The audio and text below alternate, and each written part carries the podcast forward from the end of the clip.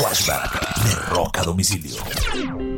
Un 3 de agosto del año de 1987, la agrupación Def Leppard lanza el cuarto disco de su carrera musical y el más importante. Eh, me refiero por supuesto a Hysteria. El disco terminó vendiendo 20 millones de copias alrededor del mundo y es uno de los discos más vendidos de la historia de la música y del rock. El nombre del disco está relacionado con el accidente que sufrió el baterista Rick Allen eh, unos meses antes del lanzamiento y grabación de gran parte del disco. Este fue un flashback de rock a domicilio, recordando el día del lanzamiento del Hysteria de Def Leppard.